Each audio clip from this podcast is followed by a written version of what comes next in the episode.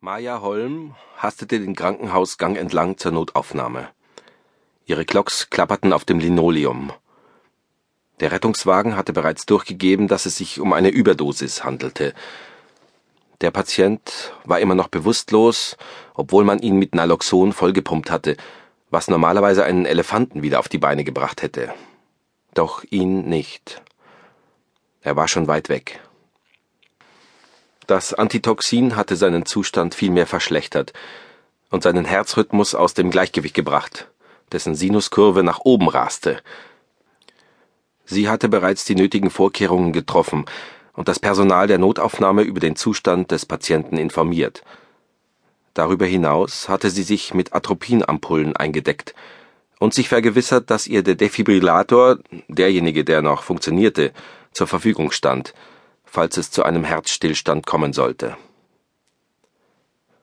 In der überfüllten Notaufnahme roch es nach Schweiß, feuchten Kleidern und trockenen Mündern.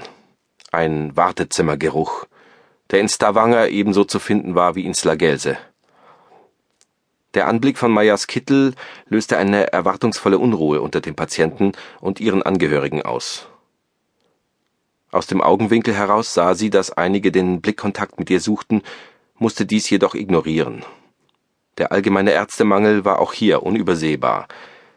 Wie so oft zu dieser Jahreszeit hatte der Polarwind auf der Küstenstraße für einige Unfälle gesorgt.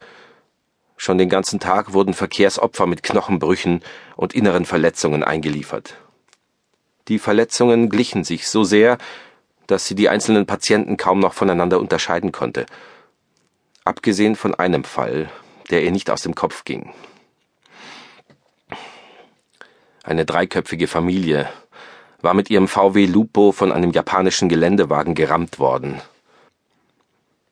Jetzt lag die junge Mutter drei Stockwerke über der Notaufnahme im Koma, wurde künstlich beatmet und wusste nicht, dass ihr Mann und ihre vierjährige Tochter an diesem anonymen Dienstag ums Leben gekommen waren.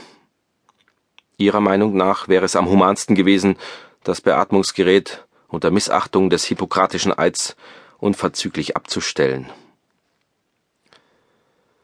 Auch Maya war dem unberechenbaren Wind schon fast zum Opfer gefallen. Während ihrer Reise von Dänemark an die norwegische Westküste hatte er mehrfach versucht, sie in den Abgrund zu schleudern. Doch der Polarwind begnügte sich nicht damit, die Feuchtigkeit auf den Straßen gefrieren zu lassen, sondern trieb auch den allgegenwärtigen Seenebel über das Land. Eine verhängnisvolle Kombination aus spiegelglatten Fahrbahnen und schlechter Sicht war die Folge. Ein Charakteristikum dieser Gegend. Und nun war zu all den Verkehrsunfällen dieses Unglück hinzugekommen.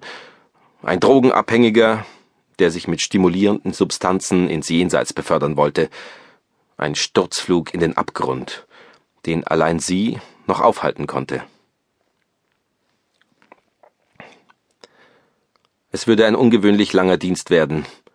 Ein 24-Stunden-Marathon, den sie nur mit Hilfe einer weiteren Dosis Modafinil durchstehen würde. Und zwar lieber früher als später, weil der stimulierende Effekt schon wieder nachließ. Sie eilte der gläsernen Schiebetür entgegen, die jedes Mal eine bläuliche Färbung annahm, wenn draußen der blinkende Rettungswagen vor der Tür stand. Höchste Zeit, die Toten zu wecken.